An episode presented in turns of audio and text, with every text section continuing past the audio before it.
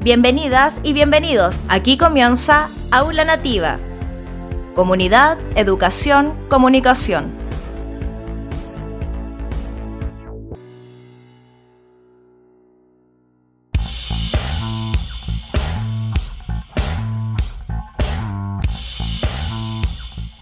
Bienvenidas y bienvenidos a nuestro segundo capítulo de Aula Nativa Podcast, un programa dedicado a la educación protagonizado por docentes y profesionales de la educación cuya intención es dialogar sobre las necesidades y desafíos educativos del siglo XXI, intercambiando ideas y experiencias con el propósito de hacer evolucionar la práctica de este fundamental derecho humano. Me presento antes de comenzar soy Arturo Alvear Ríos, profesor de Historia y Ciencias Sociales, y conductor de este nuevo programa junto a mi compañero Sebastián Marimán, que se presenta a continuación. A cada uno de ustedes, a nuestros auditores y auditoras, mi nombre es Sebastián Marimán, profesor de Artes Visuales y Tecnología, y junto a Arturo compartimos este proyecto llamado Aula Nativa, una conversación en formato podcast para releer la educación, reflexionar sobre su actualidad e impulsar los cambios que en nuestro país se requieren.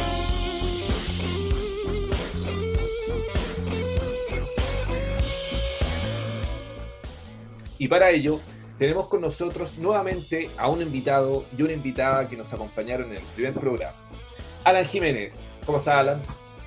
Muy bien, gracias por la invitación extendida. y también tenemos a Cristina Pérez. ¿Qué tal Cristina? ¿Cómo estás? Hola, hola, bien, gracias nuevamente por invitarme. Estamos juntos con ellos nuevamente. Muchas gracias por su compañía, por su disposición a participar de nuestro programa Aula Nativa Podcast. Para recordarles, Alan es profesor de Educación General Básica, nativo de Aysén, específicamente Caleta Tortel. Hoy vive en Valdivia. Es un profesor apasionado por la pedagogía práctica y con dedicación mayoritaria a primer ciclo de enseñanza básica. Dentro de sus anécdotas está que fue candidato a alcalde por su comuna. O no cuente cómo les fue en esa experiencia. No diga eso, no diga eso. y por tanto le damos la bienvenida a Alan. Además tenemos a Cristina, que es psicóloga de profesión, residente de la región de los lagos, acuariana, transhumante, pasando desde Santiago a Vancouver, Canadá, donde trabajó enseñando español y cosiendo paraguas, fíjense y ahora presidente en la comuna de Puyehue, localidad de Pilmaiquén, y madre de dos hijas. Bienvenida, Cristina. Iniciamos en este segundo capítulo entonces el tema, vocación docente y formación inicial en un contexto de cambio epocal. Complejo escenario actual. Porque sabemos que hoy en día vivimos un ciclo de crisis global, ¿cierto? Expresada en múltiples movimientos sociales y cambios a nivel político. Tenemos, por ejemplo, a nivel internacional el movimiento Black Lives Matter en Estados Unidos. Todo esto a propósito del asesinato de George Floyd, un ciudadano afrodescendiente por parte de la policía de Minneapolis en el estado de Minnesota. Con lo cual se ha puesto el foco en lo que es la igualdad de derechos en una sociedad democrática. El siglo XXI demanda, cierto, como primera exigencia la igualdad y la dignidad. En Chile, luego de este estallido social del 18 de octubre, vivimos un proceso de cambios políticos bien profundos, también en el contexto de este cambio de época, la voz del movimiento feminista, en lo que algunos llaman esta consolidación de una cuarta ola, ¿cierto? Tiene como protagonista un colectivo artístico de Valparaíso, las conocidas y famosas Las Tesis, que hace días, ¿cierto? Finales de septiembre, si no me equivoco, fue mencionado en la influente revista Time como uno de los 100 personajes más influyentes del año 2020. Un gran reconocimiento para las tesis y lo que significa para el movimiento feminista. Y en educación, vivimos la transformación digital a pasos acelerados. A propósito de COVID-19, llevamos más de seis meses en un giro hacia la educación no presencial como la solución a un problema sanitario. Por tanto, abrimos la conversación sobre vocación docente y formación inicial en este contexto de cambio epocal insoslayable. ¿Dónde los quiero llevar, muchachos y muchachas, en una primera instancia? A una pregunta muy sencilla. ¿Cierto? Ya que hablamos de vocación de profesor, la vocación como este despertar que nos encanta enseñar y educar y tenemos casi una dedicación de exclusividad hacia la juventud y los niños. La pregunta es bien simple y obviamente va a tener este giro ya que contamos con un profesor Y contamos con una profesional que se dedica a la educación. Y ella nos dijo en el primer capítulo que no era profesora y eso le daba otra perspectiva. Entonces, voy a partir con Alan con la pregunta, ¿cuándo decidí ser profesor? ¿Cuál, cuál fue esa motivación? ¿Dónde nace este amor por la educación? Esta pasión que muchas veces exacerbamos frente al mundo, frente también a una profesión que parece medio ingrata, hace pasar malos ratos, la experiencia de la familia que tiene profesores por ahí. Alan, iniciamos contigo. ¿Cuándo fue esa decisión de ser profesor? Gracias, Arturo. Bueno, para responder a la pregunta y aproximarnos como al tema de la vocación docente o la vocación de, profesor, eh, hago un recuento de, cuando estaba en, cuarto medio.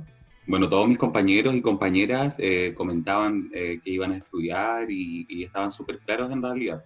Y tenían esa demanda o esa seguridad de que mm, iban a sacar puntaje en la, en la PSU, segundo año que se daba en ese tiempo la PSU. Y, claro, y algunos iban a estudiar odontología, eh, medicina, eh, trabajo social, inglés, etcétera, una infinidad de carreras. Y ahí yo eh, los escuchaba y, pensaba en ese momento qué voy a hacer. Yo no tenía claridad para nada. Llegó diciembre, se hicieron las postulaciones y postulé a diferentes carreras según el puntaje que me había dado. Que no, no había sido malo, tampoco era así según los cánones establecidos en ese tiempo, excelente, pero era suficiente para optar a, varias, a varias carreras. Y sin querer postulé a muchas pedagogías, no conociendo mayormente de qué, de qué se trataba. En ese entonces eh, era inexperto en, la materia y no sabía de qué, de qué trataba en definitiva como la carrera y los alcances que tenía, el sueldo, el campo laboral, etcétera, muchas cosas, era muy, muy ignorante en ese sentido. Entonces, ya empecé a postular, pero la cuestión es que quedé en educación general básica en la Universidad de Magallanes. En ese, en ese transcurso empecé a conocer la carrera, los profesores, los compañeros, y, y me empezó a, a gustar mi, mi, lo que había decidido estudiar. Me gustó el, el sello humano yo destaco mucho eso, creo que es un gran aporte para la construcción de nosotros como seres humanos y para, para el desempeño de las funciones que escogimos eh, realizar. Y allí me empezó a, a no sé, a, a, crear esta, esta vocación, pero no fue, no fue innata, no era que yo nací para ser profesor y lo respiraba y jugaba a ser profesor y toda esa, esa volada, no, ya, sino que eh, se construyó en mí gracias al aporte del contexto, de la casa de estudio, de los profesores que, igual te motivaban, las mismas prácticas pedagógicas que tuvimos en, la, en ese periodo de la universidad que empezaron en el segundo semestre del primer año.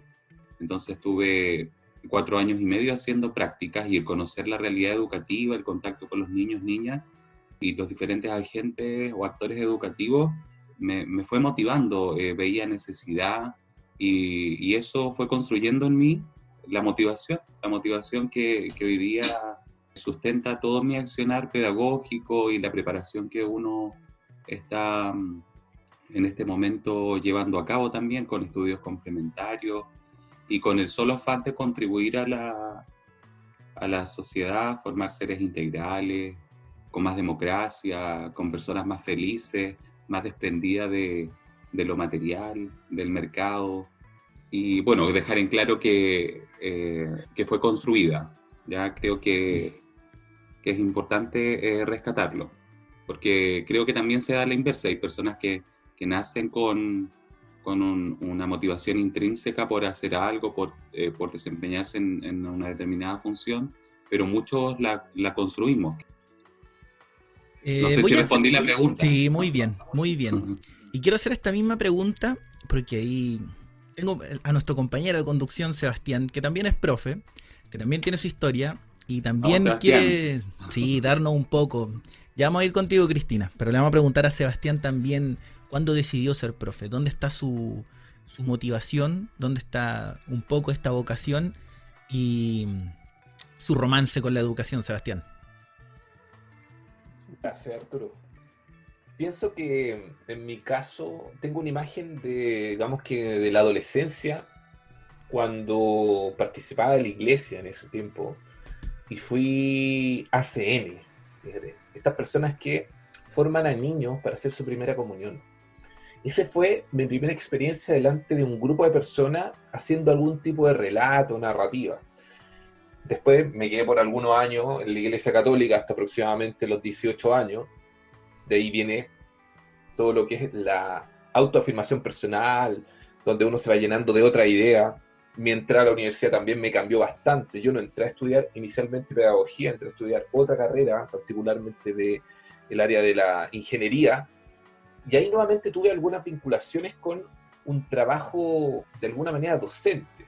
Me puse a trabajar en un, de manera gratuita, obviamente, voluntaria, en, en un preuniversitario popular que se hacía en Santiago, en otra época, eh, que fue toda una experiencia también política ese preuniversitario, está al calor de, de lo que pasaba por ahí por los años 2000, 2002, en términos de eh, movimientos sociales, era otro periodo, otra época.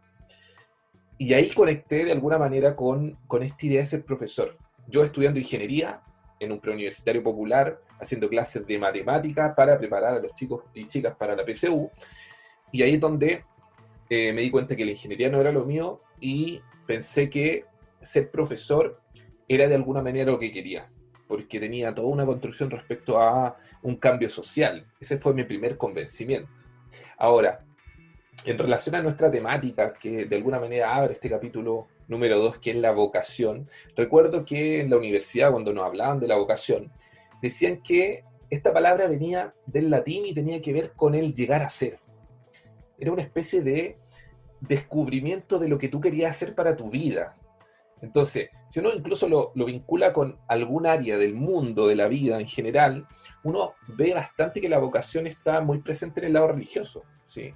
De aquellas personas que sienten el llamado de Dios y quieren iniciar una vida religiosa, eclesiástica, digamos sacerdote o, monja, etc.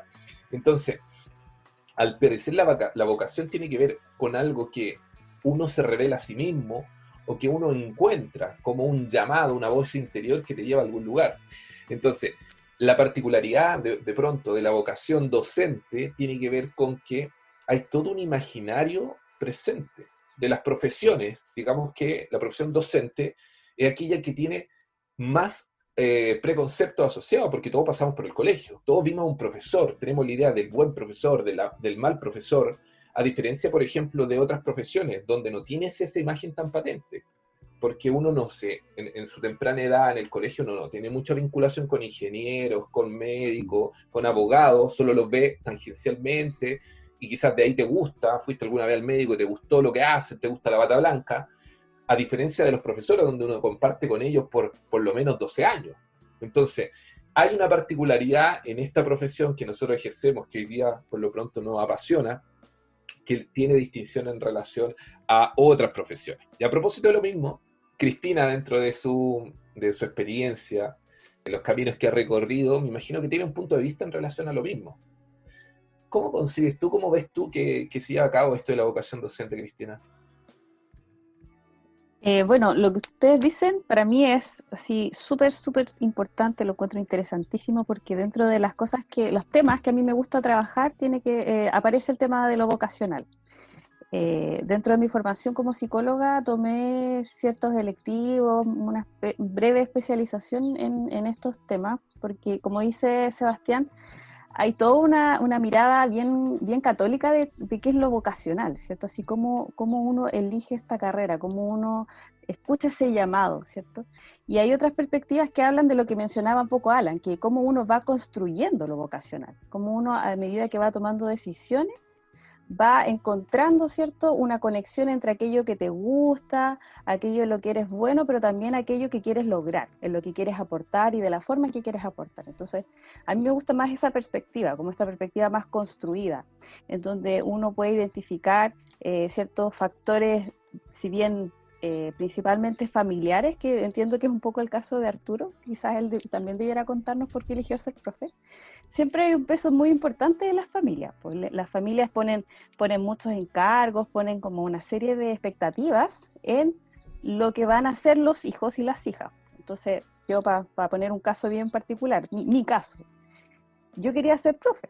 Yo quería, en, en mi mente de adolescente de 18 años, quería ser profe que es una persona muy influyente en mi vida, me dijo, pero Cristina, los profes trabajan tanto y ganan tan poco, porque va a hacer eso? Puedes ser psicóloga, tú eres muy buena escuchando a la gente.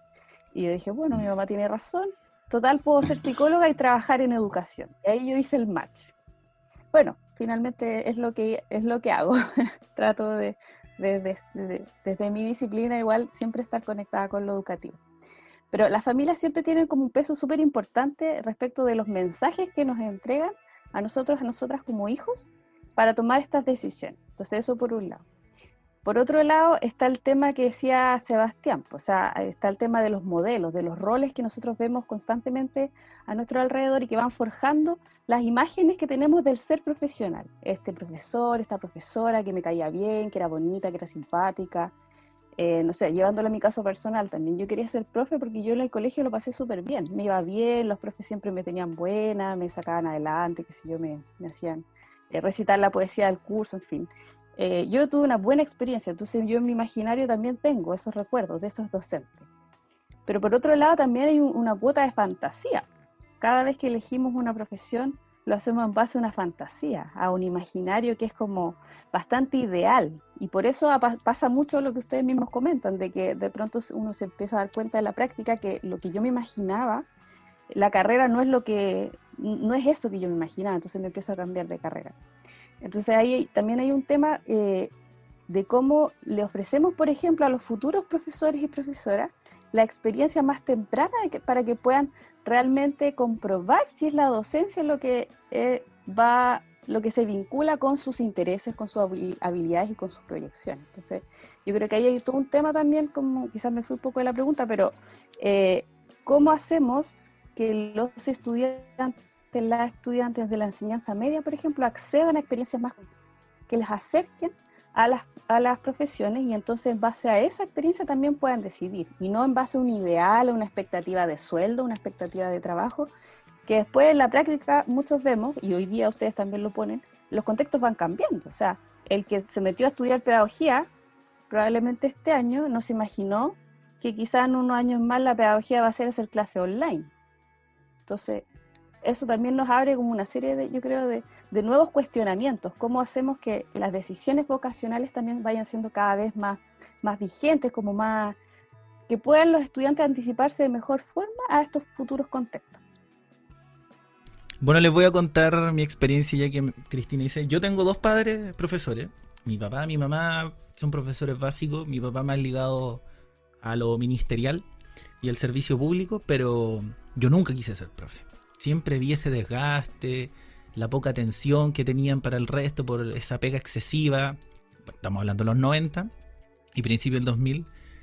Y por lo mismo que tú dijiste al final, porque esa expectativa del trabajo docente es casi horrorosa de ganar poco, poco tiempo, sobrecarga. El tema de los apoderados, que es una gran carga permanente el cuestionamiento constante a nuestro trabajo, a nuestras ideas, como un profesional más vigilado, un profesional más cuestionado, que se entiende. Yo entiendo perfectamente que el rol del docente no es el del ingeniero, ni del médico, ni nada. No más importante ni menos, pero trabajamos con la formación inicial y ahí yo creo lo que rescato sus ideas sobre mm, vocación un poco. Somos eh, profesionales que dedican su vida principalmente a la juventud y a la niñez.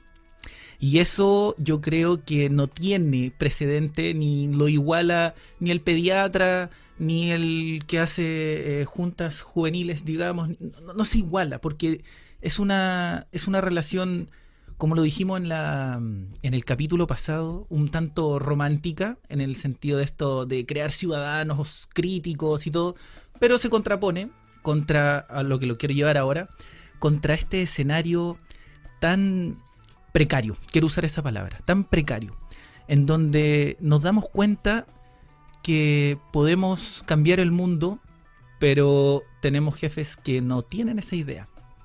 Y uno tiene que decidir si entre como se dice, agachar el moño, morderse la lengua, callar, etcétera, o revelarse casi y transformarse en lo que popularmente son estos profes idealistas que no tienen trabajo muchas veces, están cuestionados constantemente.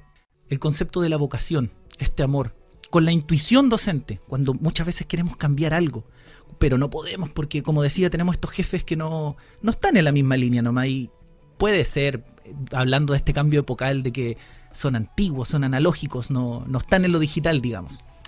Entonces, ¿cómo relacionamos vocación, intuición y la obligación profesional? El quehacer docente, Alan, ¿cómo tú lo ves en relación a tu amor por la pedagogía y a tus obligaciones profesionales? Eh, voy a tomar las palabras que dijo un profesor por allí en alguna clase que, que sostuvimos, que recomendó en cierta medida la seducción. Me llamó la atención. y planteó que en el actual sistema en el que estamos a nivel país, no solo en educación, sino que en salud eh, y en tantos otros también, eh, hay, que, hay que seducir al sistema. No hay que ser, a mí me hizo sentido en realidad y creo que es la mejor manera de, poder sobrellevarlo eh, o sobrellevar las dificultades que actualmente tenemos eh, sin enfermarte, sin pasar por sobre otros de manera avasalladora y también generando cambios y, aportes para, en este caso, nuestros estudiantes, nuestra comunidad educativa. Bueno, esta, esta vocación, como tú manifestabas y como los chicos igual comentaban, eh, me hace sentido, como lo dije al inicio, en la medida que tú la vas construyendo. Pero también es cierto que esta vocación se trunca muchas veces. Las desigualdades dentro de los sistemas te hacen repensar repensar tu profesión, tu función y tu, vocación. No sé, llegas a una parte del camino y que dices, ya sigo en esto, ¿vale realmente la pena? Entonces, como que la vocación creo yo que en algunos momentos se, se va truncando, a mí se me ha truncado, pero después como que vuelvo a la carga, vuelvo a la carga, yo digo, no, quedó ahí, queda una gota de esperanza, así que vamos a ponerle bueno a ver qué, qué podemos cambiar. Eh, y lo que alienta o va a sustentar tu, vocación es el trabajo con los niños y las niñas, porque como alguien comentaba por ahí, son los que te entregan afecto de manera directa eh, y te hacen sentir vivo y te hacen saber que, lo que estás haciendo o lo que tratas de hacer, aunque te equivoques en algunas decisiones, eh, tiene sentido para ti porque tiene sentido para, para ellos. Mejoras en cierta medida su, su calidad de vida, su vínculo con los padres, su inserción en la, en la sociedad. De lo que tú dices, Alan, a mí me, eh, se me vino de inmediato una idea de, de, que muchas veces lo vocacional es usado como excusa para, para aceptar a veces condiciones de trabajo poco, poco dignas y bien precarias, como, mm.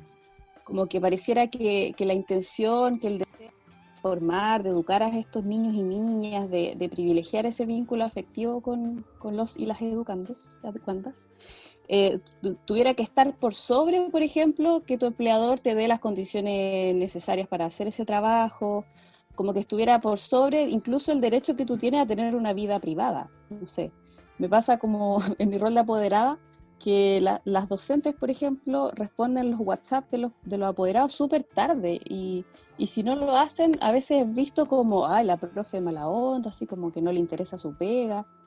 Y yo digo, o sea, yo como trabajadora, a mí me gusta tener mi jornada, no sé, hasta las cinco y media, seis, y después poder de, desligarme. Pero muchas veces siento yo que en la docencia, en lo pedagógico, lo vocacional es visto como, como una excusa para exigirte mucho más allá de lo que deberías dar. Y, a veces siento, no sé, quizás ustedes están en, eh, piensan lo opuesto, pero me parece que a veces también los y las docentes como que caen en ese juego de eh, justificar un esfuerzo extra, un trabajo extra en mi casa, en horarios que no corresponden, entregar mucho más en términos personales y económicos incluso a mi trabajo, porque mi vocación de, profesor, de, profesora, eh, como que lo justifica. No sé si les pasa, pero yo lo veo un poco así. Y, es muy común en, las eh, profesiones del área social que se habla mucho de lo vocacional y no se habla, por ejemplo, de la ingeniería, no sé, como que ellos no tuvieran vocación. Y es súper curioso eso, porque yo me imagino que, que todos deberíamos tener un cierto grado de vocación por lo que hacemos y sentirnos satisfechos, satisfechas o involucrados con lo que estamos haciendo día a día. Pero siempre se ensalza más en las áreas sociales y me parece que es un poco con, con esa, eh, eh, como con ese uso un poco más oscuro, así como ya, pero porque tú, tú elegiste esta carrera, tú elegiste ser profe, tienes que llevarte pega para la casa. Es cierto, es muy cierto. Y mm, yo no, uno escucha relatos, por ejemplo, de profes que ya son más antiguos que te dicen, bueno, tú estás comenzando y esto es un apostolado, ¿sí? muy vinculado, sigue siendo muy vinculado al tema quizás religioso, así, aquí hay que brindarse a los demás, cueste lo que cueste, pase lo que pase. Y siempre cuando hay díscolos o díscolas en las culturas escolares, en los colegios, los establecimientos, y hay una, una reivindicación de ciertos derechos, de la integridad del profesional, somos profesionales, acá estamos haciendo un trabajo, se nos paga, hay remuneraciones, esto tiene que ser mucho más eh, formalizado y no abusivo, es que uno queda de alguna manera como la oveja negra. Entonces, la moral está siempre muy presente dentro de todo el fenómeno educativo, ¿sí? Entonces, prontamente tú puedes quedar tachado de, de un tipo conflictivo o no, y muchas veces no cae dentro de un desarrollo profesional. Yo quería decir, comentar algo, que quería eh, comentar algo del Alan también, que, yo creo que eh, el, el, tema también de lo vocacional y lo precario, como que él decía que al comienzo, él decía que, antes de elegir la profesión, él nunca supo que el trabajo consistía en esto, por ejemplo, en, que tenía una ala precaria de sobreexigencia. Y, yo creo que también pasa un poco porque quienes optan por la pedagogía o quienes se desempeñan en ella empiecen a verlo también eh, como un trabajo, así como en su dimensión material, como empezar a, reivindicar el rol de los y las docentes en términos eh, sindicales, si se quiere, o contractuales, entendiendo que, para hacer pedagogía, para hacer docencia, hay condiciones que son mínimas a veces. Entonces, de pronto, si tú le pides a un docente que tiene que educar a 40 estudiantes en un aula y el docente accede, o los y las docentes acceden, sabiendo que 40 estudiantes en aula eh, es un número que es súper inmanejable o impersonal, en fin, pero pero vemos así que como constantemente, no sé, pues los y las docentes están aceptando condiciones que se sabe a priori merman su trabajo, la calidad de su trabajo. El que tengan tantas horas lectivas y muy poquitas horas para planificar, para prepararse, para atender apoderado, en fin. También yo creo que pasa un poco porque, porque quienes participan de la educación empiecen a reivindicar también su quehacer, a exigir condiciones eh, de trabajo dignas, a exigir una remuneración acorde también a la dedicación que esto implica. También yo creo que hay que hacer un trabajo ahí, como que no es solo vocación de querer cambiar el mundo, también tengo que partir yo por empezar a exigir mis propios derechos como trabajador, como trabajadora. Sebastián. Me gustaría hacer una pequeña alusión. ¿Qué dijo Freire? Sí, Freire dijo, menos tías y más profesoras, porque también es pasa por eso, como por, por formalizar tu vínculo. Tú eres un mm. docente, tú eres un trabajador y claro, tienes afecto, tu trabajo es principalmente afectivo, pero tu vínculo con esas familias está en el marco de un trabajo. Entonces tú necesitas condiciones de trabajo, necesitas un salario, necesitas un reconocimiento, necesitas capacitación también. Y ahí, y ahí viene la parte como que le toca al docente también. O sea, el docente, la docente tiene que formarse también, tiene que estudiar, tiene que porque es un trabajo, no basta con ir a pararse ahí y querer a los estudiantes. Hay que también ser profesional en el que hacer. Me llama la atención eh, porque este giro, que lo encuentro totalmente cierto, me parece que también es, es dicotómico, controversial, con lo que es la historia de esta, de esta profesión, de esta práctica me, tocó en algunos años anteriores intervenir en la formación inicial de educadoras diferenciales y también de profesores de artes visuales y ciencia. Y dentro de las cosas que uno investigaba para transmitir de alguna manera el espíritu de la pedagogía, veía que en su etimología y también en su origen, pedagogía o el pedagogo es una especie de esclavo en la sociedad griega que lo que hacía era tomar a los niños y conducirlos a donde, al gimnasio, para desarrollar sus habilidades motrices. Entonces cuando yo le decía, oye, en la antigua Grecia el pedagogo no era un alto miembro de la sociedad de su época, al contrario, estaba más bien en los estratos sociales más bien bajos. Y si uno sigue con esa historia, por ejemplo, lo situamos en, eh, en lo que puede ser eh, nuestro país, en, en, la escuela normal que se forma ya en el siglo XIX, que después continúa el siglo XX, uno ve que los profesores normalistas lo que hacían es incluso revisar si tenían piojos los niños, ver si estaban bien bañados, si tenían las uñas cortadas o no.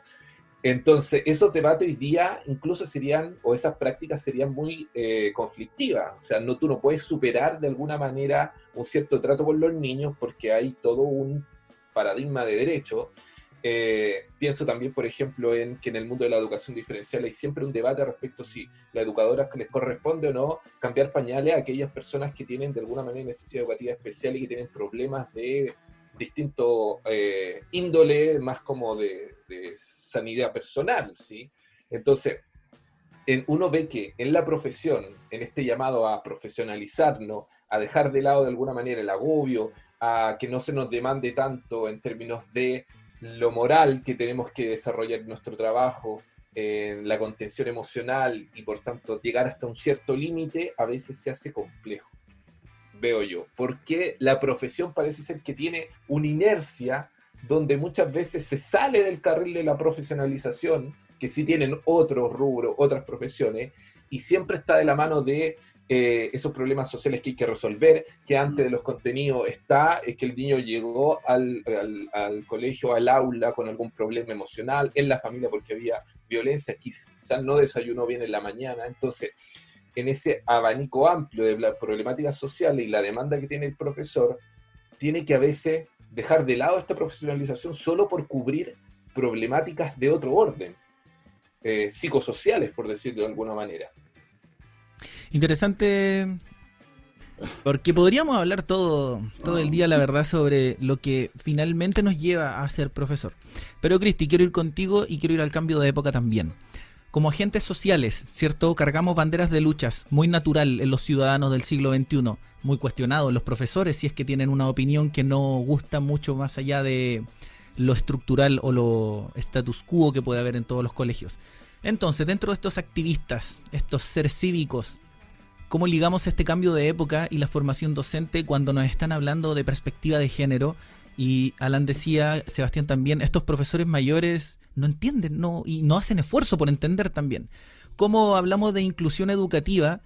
¿Cómo incorporamos la inmigración y esta multiculturalidad en el aula en donde en esta caricatura ya no tengo 40 niñitos blancos sentados adelante, como podría ser en algo más selectivo y privado, puede ser estos enfoques, la sostenibilidad, la protección del medio ambiente, como te dije al principio, la perspectiva de género, ¿cuál, cuál va a ser el sello de este cambio de época que estamos viviendo, lo sentimos en estas crisis, sobre todo en este año 2020, y la formación docente? ¿Cómo relacionas, Cristi, este cambio, estas nuevas perspectivas y el nuevo docente que va a surgir a partir de esto?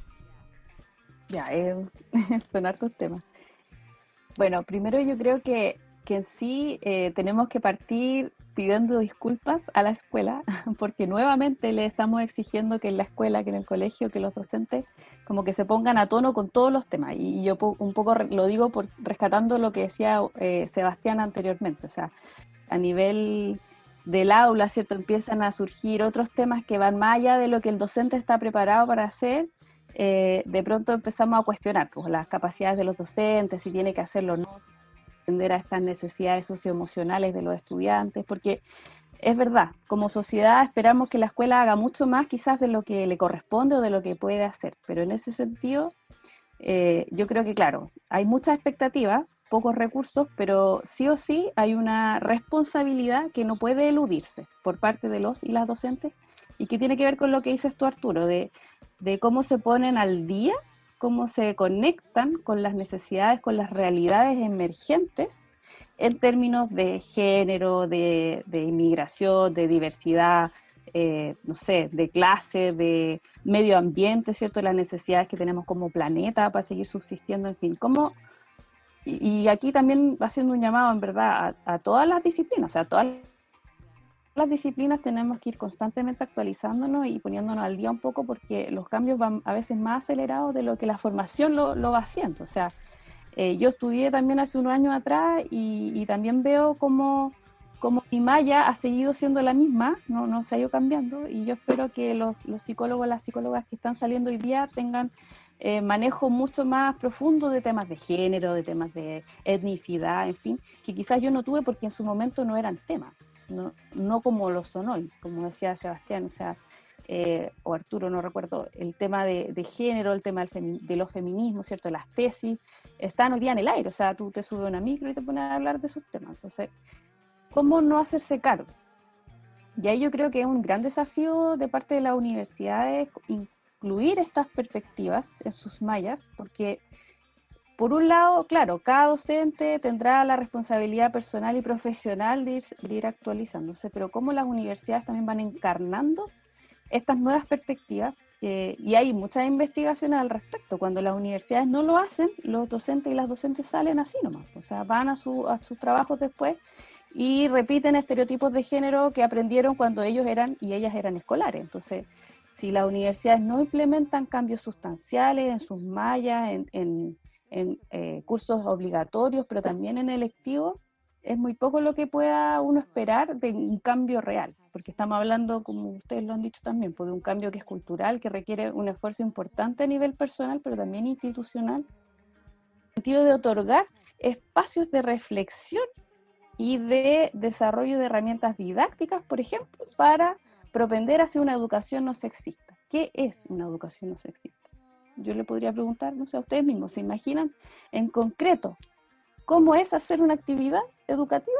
¿Cómo es eh, planificar una clase intentando eh, no realizar sexismo, no, no caer en los estereotipos de género cuando mm. están enseñando artes plásticas o historia, por ejemplo? Entonces, yo creo que hay un, gran desafío. Eh, las universidades, siento yo, pienso quiero creer, que están tratando de, esforzarse por modificar las mallas, por implementar estos espacios.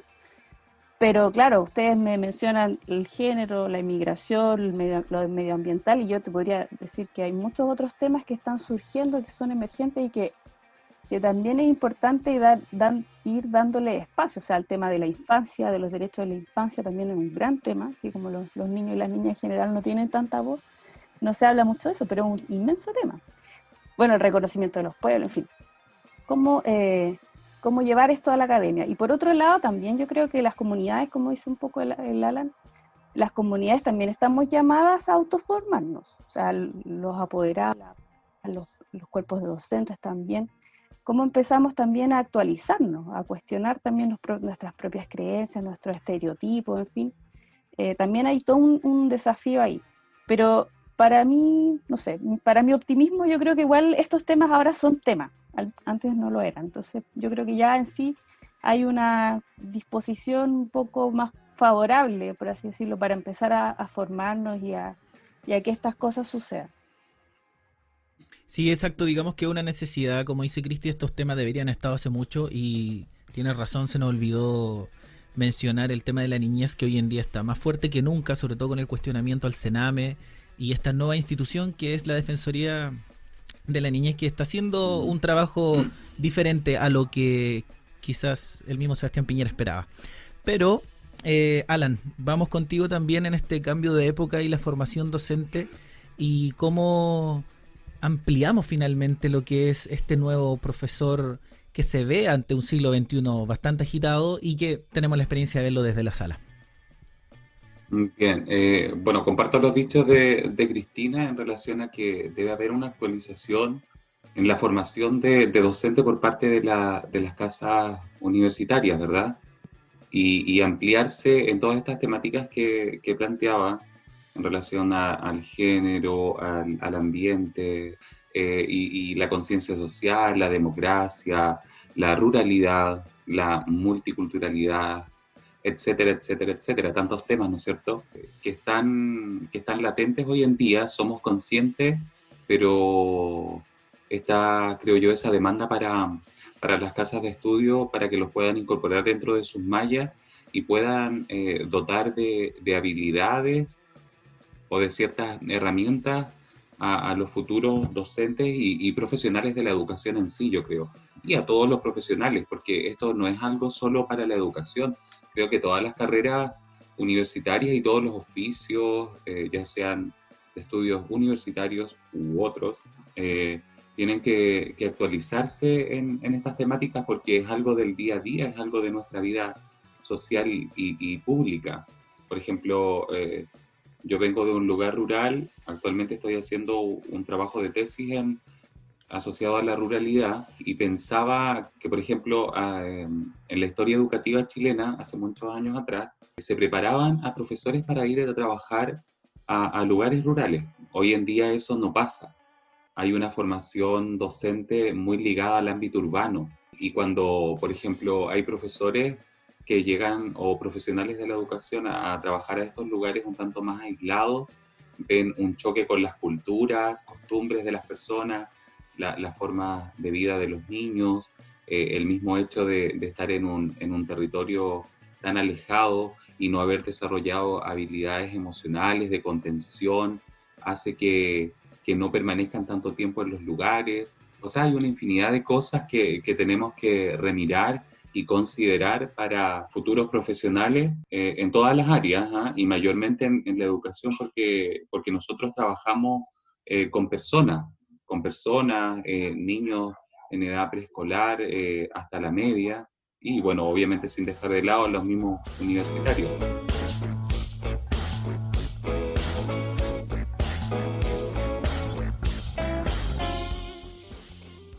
Un programa de Aula Nativa Medios.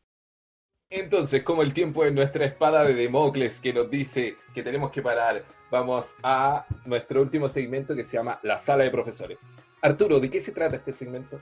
Sala de Profesores, ese espacio en donde muchas veces hablamos de más. A veces lo que no queremos que se escuche, conversamos, cuchicheamos y nos entregamos a la confianza de la palabra, es que les damos un minuto a nuestros invitados, nosotros también vamos a tenerlo, para referirse a un tema. Puede ser contingente, puede ser personal, puede ser un recado, un mensaje o simplemente un consejo que en un minuto nos van a entregar a toda persona que está escuchando Aula Nativa Podcast. Cristi, comenzamos con tu minuto de confianza para que digas y deshagas como quieras. Ya, muchas gracias. Yo eh, quiero decir un mensaje eh, desde lo más profundo de mi corazón a una docente del de, magíster que estoy cursando, que se refirió a la educación virtual, a la educación a distancia que estamos llevando todo en este momento, todos y todas, se refirió a que era un contexto en donde no había acción y que por tanto no se podía pensar en hacer etnografía ni hacer eh, observaciones porque según ella no estaba sucediendo acción y entonces todos nuestros proyectos de tesis tenían que ser repensados porque esta, casi como que no había nada que estudiar. Entonces yo creo que una docente universitaria que está llevando a cabo una docencia en pregrado y en posgrado yo creo que tiene que ser muy cuidadosa respecto de cómo se refiere a los espacios educativos. Si bien es cierto, no estamos en lo presencial, pero los tiempos han cambiado, cada espacio tiene lo suyo. Yo creo que es muy importante ponerle ojo, hacer estudio, levantar investigación.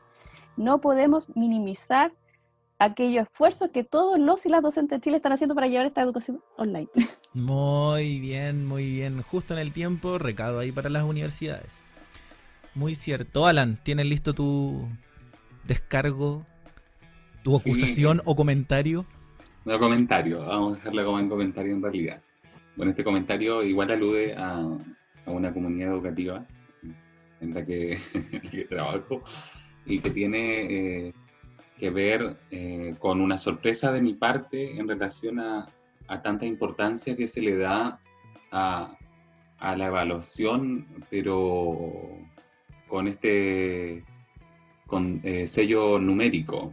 El, tema de tener una evaluación eh, que sea un 2, un 3, un 4, un 5 a modo de categorizar el desempeño que han tenido en este tiempo de pandemia, eh, ¿no es cierto?, los niños y las niñas en función a sus actividades escolares en el hogar. Hay, un, hay, una, hay una fijación con eso y, y es nociva porque dejan de lado todo el aspecto humano por concentrarse en una nota, eh, no se indaga, por ejemplo, el estado emocional de los niños y las niñas, de su familia, no se fija si, por ejemplo, les falta alimento, qué está sucediendo, eh, si tienen conexión, etcétera, etcétera. Entonces me gustaría que ellos eh, fuesen más conscientes de, aquello. Muy bien, tiempo ahí, se pasó unos segundos, pero cuenta ahí el mensaje para lo que es la evaluación, ¿cierto? Y cómo este año es un poco raro, si se da un poco raro, pero en las experiencias nuevas es donde tenemos que aprender las lecciones. Esto es Aula Nativa, comunidad, educación, comunicación. Bueno, cerramos, se acaba el programa, se acaba el tiempo, la espada de Mocles ya nos, nos golpeó, como dijo Sebastián, y tenemos que ponerle fin. Sin antes, Cristi Alan, sus recomendaciones para todo aquel que nos escucha y que usted de lo más profundo de su cariño quiere recomendarle y entregarle alguna idea, algún tips, algún libro, documental, Netflix. Cristi, partimos contigo. Bueno, eh, yo quiero recomendar un libro que se llama Cuentos del Mundo en décimas chilenas. Eh, ¿Por qué? Porque, bueno, mis hijas son unas ávidas lectoras, a ellas les gusta mucho leer. Y, este libro lo compramos para ellas y es un libro muy lindo que una persona que es hombre, que, de, su seudónimo es Eustaquio Pérez, él reescribe cuentos del mundo, así como La Cenicienta, no sé, por la Caperucita Roja, pero los reescribe en décimas, este formato de décimas que son estos versos largos de 10 estrofas, no de 10 estrofas, perdón, de 10 versos, eh, y les, cambia también la historia. Entonces es muy, muy bueno. O sea, la, la, Rapunzel es una niña que canta rap, entonces Rapunzel, es muy bacán. O la, no sé, la caperucita roja también es una chiquilla así como súper empoderada y, me encanta. Y además que los, dibujos, la ilustración está súper buena, así que se los recomiendo, es de LOM Ediciones. Muchas gracias Cristina, lectura ahí para nuestros niños y niñas apoderados que escuchan también para que eso, lo que dijo, fomentar siempre la lectura. Aula Nativa Podcast está a favor de la lectura, de leer, leer, leer, leer, porque niños y niñas lectores, ciudadanos del futuro conscientes. Alan, su recomendación para este capítulo. Bien, eh, mi recomendación igual es un libro, igual que Cristina, se llama Cuentos sin Fronteras, ya, antología sobre la migración, es un cuento infantil, muy bueno, de Ana María Giraldes y trata eh, sobre eh, la historia de cuatro niños, niños y niñas latinoamericanos que llegan a vivir a Chile y en este proceso de, conocer la realidad chilena y vincularse con otros niños eh, del país, empiezan a contar eh, sus vivencias. Por ejemplo, lo que tiene que ver con, con sus juegos, sus núcleos familiares, su entorno, sus comidas, los aromas, etcétera, etcétera, etcétera. Ya, si bien es un cuento infantil dedicado a, niños entre 7 y 9 años aproximadamente, eh, yo lo recomiendo a que lo lean personas adultas, sabes que es una muy buena experiencia el poder eh, empaparnos de, estas historias tan, tan inocentes, tan felices, tan, eh, tan libres de, de sesgos. Así que los invito a ustedes, adultos todos, y obviamente a los niños y las niñas, a que puedan acceder a este maravilloso libro que les va a aportar algo interesante para, para sus vidas. Muchas gracias. La lectura hoy en las recomendaciones de Aula Nativa Podcast. Sebastián, cerramos entonces este programa, este segundo capítulo. Felices, como vamos creciendo esta experiencia. Feliz con Cristina, feliz con Alan, que están motivados y sumados a esto, el debate que necesitan los profesores, el debate y el intercambio de ideas de la educación y, ver con perspectiva el futuro. Eso es lo más importante, la perspectiva de futuro Sebastián, tus palabras para cerrar y despedirnos.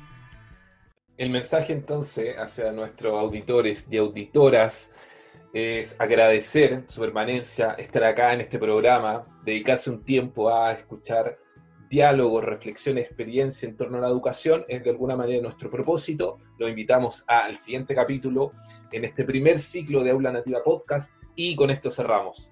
Que tengan un muy buen día, lo esperamos en el siguiente capítulo. Adiós. Síguenos en Spotify e Instagram, aula.nativa y súmate a nuestra comunidad.